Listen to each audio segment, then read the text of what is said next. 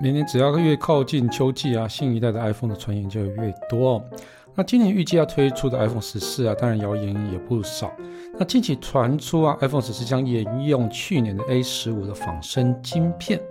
但在价格上却要比往年更昂贵。那这到底怎么回事呢？我们就带大家来了解一下哦。那另外呢，哈，那 iPhone 呢，就是有推出一个 iOS 十六的 Beta 五版本。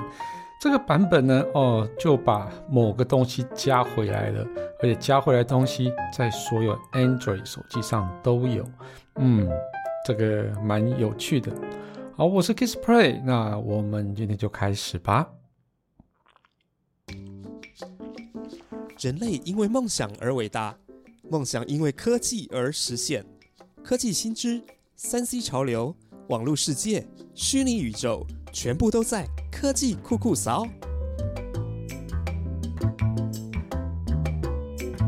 呃，根据呃蛮可靠的谣言指出啊，吼，今年 Apple 应该会推出四款手机啊，分别是 iPhone 十四 Pro、iPhone 十四 Pro Max。哦，那这两款手机会搭配 A 十六晶片。那代表定位第一阶的哦，就是 iPhone 十四跟 iPhone 十四 Max 呢，会沿用去年的 A 十五晶片哦。那就是这个推出的手机清单，应该我觉得大家应该听到之前谣言都知道哈。而且它就是不会发表 Mini 的机种。好，那这个消息啊，其实彭博社这边有证实啊，也不是证实啦，它有其实有。哦，再一次提及哦，就是说他他们也是这样讲的哦，所以我觉得这个证明这个消息来源其实相当可靠，也就是啊，Pro 系列会搭载新的 A 十六晶片，然后没有搭没有放上 Pro 这个系列呢，会沿用 A 十五的晶片，也就是跟 i iPhone 十三的一个晶片是一样的哦。那如果这个消息是真的哦。这个其实算是 Apple 首次啊在新机上沿用旧晶片。好，那其实我蛮多研究机构都说哦，苹果这个策略哦，就是其实还有蛮算是蛮有利帮助这个手机推动手机的销售哦。哦，他们说啊哈，这个研究蛮多研究机构都说哦，它除了考虑到终端定价策略以外哦。还可以凸显出市场定位的差异。那另外，随着通膨啊，哦，通货膨胀啊，哦，它的上升啊，去改变了消费者的一个行为哦。那这个产品定位啊，有望吸引更多买家。嗯，这个说法我并不是太认同啦。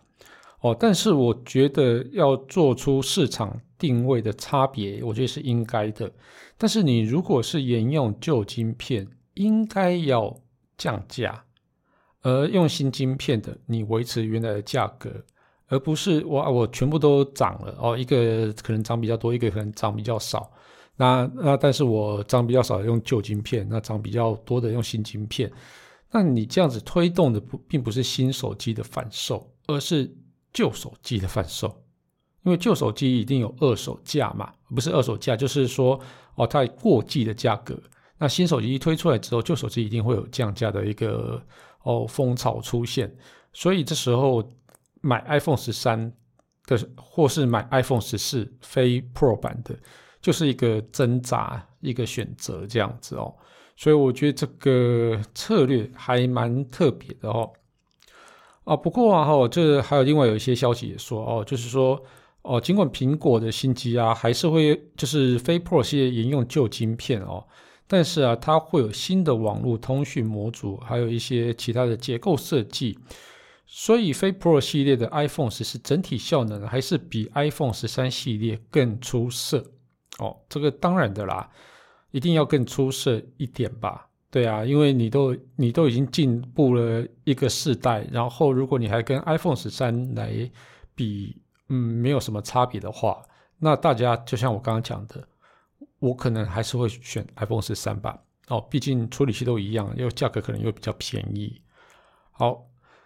那根据传言哦，那 iPhone 十四系列哦，应该会有配备六 G 六 GB 的一个记忆体哦，那比 iPhone 十三会多出两 GB 哦。那以往 iPhone 的那个记忆体都量都比较小一点点，但是它其实整个效能调教的很好，所以它记忆体量其实不用，并不需要太太高哈。那另外有传闻指出啊，iPhone 十四啊可能配备体积更小的五 G 通讯模组啊，这也有呃也有助于帮助那个电池续航这样子哦。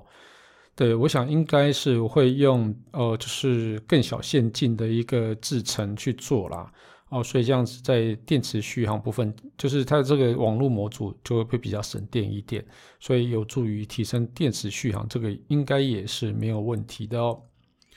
哦，不过我们刚刚讲了，近期的消息指出哦，今就是苹果在九月即将发布的 iPhone 十四啊，就会比以往更昂贵，那。就是平均价格大概会落在一千到一千零五十美元之内哦。那相较于以往的 iPhone 十三系列啊，这平均调涨了百分之十五。那但目前因为 iPhone 十跟 iPhone 十四哦 Max 就是非 Pro 版的啊，就是沿用去年 A 十五镜片，所以我觉得这个价格应该会持平哦。但是啊，使用 A 十六晶片的一个新晶片的一个 iPhone 十四 Pro 跟 iPhone 十四 Pro Max 啊，我觉得一定会面临到涨价，而且涨了不少这样子哦。如果我们就直接以哦它平均调整百分之十五来去做换算，那以如果以 iPhone 十三 Pro Max 一二八 G 售价三万两千九百元。那 iPhone 十三 Pro Max 一二八 G 呢，售价三万六千九百元哦，来说在台湾售价哦。那 iPhone 十四 Pro 一二八 G 呢，哈，它应该会到达三万八千元啊，也就是比 iPhone 十三 Pro 一二八 G 呢要多出大概七呃五千元左右，五千。那 iPhone 十四 Pro Max 一二八 G 呢，将将会达到四万三千元，也就是啊，大概比。哦，iPhone 十三 Pro 要多了大概六千元哦。那以最昂贵的 iPhone 十四 Pro Max 十一啊啊一 T 的版本啊，这个可能将会突破六万元哦，这个非常高的一个价格啦。不过再再怎么高啊，我觉得嗯，果迷应该还是会买单吧。哦，对，其实我觉得 iPhone 一个生态非常特别啊，就是一代接着一代换哦，那它。其实也蛮方便的，不会像我们像 N 使用 Android 使用者，你这一代使用完之后呢，下一代哎，我可能想要试试别的品牌手机，因为毕竟都是 Android 的，那而且在资料共用部分其实都很，你要换机也容易，然后另外你在资料的一个备份也容易啊，你原本购买的 App，那在其他的 Android 手机上也可以用，那所以这个其实就是一个非常特别的，所以。在 Apple 的那个使用者忠诚率特别的高的原因，就是因为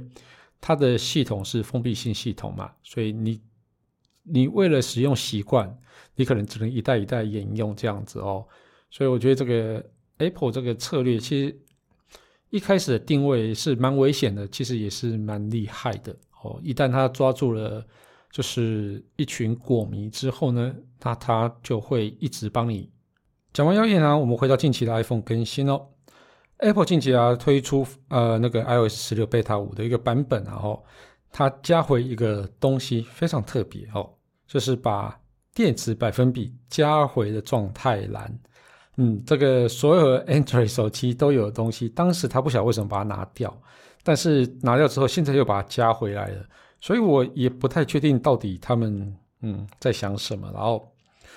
哦，在 iOS 十六的 Beta 五版本里面，哦，就是使用者你可以呃进入后，那在设定里面去选择电池，然后打开新的一个电池百分比的一个选项，啊，就可以切换成电池百分比这样子哦，就是把上面的那个状态列的的东西改成电池的一个有会显示百分比的一个项目这样子。那如果 iPhone 会处于低电量模式的时候呢？啊，电池的图示就会变成黄色，但是还是会显示百分比。那如果正在充电啊，你可以看到那个百分比旁边啊，会有一个小闪电的一个闪电，就是充电的一个图示这样子哦。所以我觉得这个，嗯，这个加会也是好事啊。对，因为我觉得大家看光看那个上面那个条状物啊，实在是很难看。现在电还有多少？对，那你这样就很容易产生这种什么？缺点的那种，就是恐恐慌症。我看到那个，哎，只要没有满，我就会想要去充电这样子哦。好。不过在 iOS Beta 五中啊，电池百分比的选项暂时只有那个啊限定 iPhone 十二以上哦的的机种哦，那但还不包括 iPhone 十二 mini 跟 iPhone 十三 mini 哦。不过我觉得现在这个只是测试版啊，不晓得 iOS S 十六正式推出的时候会会不会把这些功能全部都加回来这样子哦。哦，所以这个 iPhone 这个更新，我觉得蛮蛮好的啦，蛮好的，也只是只是真的很很有趣这样子。好了，那我们今天就聊到这边了哦。来，科技酷扫每周二是上线，我们分享科技知识，讨论最新的科技话题，也欢迎到 Apple Park 订阅、评分与留言，给我们一点小小的鼓励，把节目分享给你最亲爱的朋友们。我们近期在 First Story 上也开始有小额赞助，如果喜欢我们节目，也可以用这样的方式，让我们更有动力制作节目哦。那我们就下次见喽，拜拜。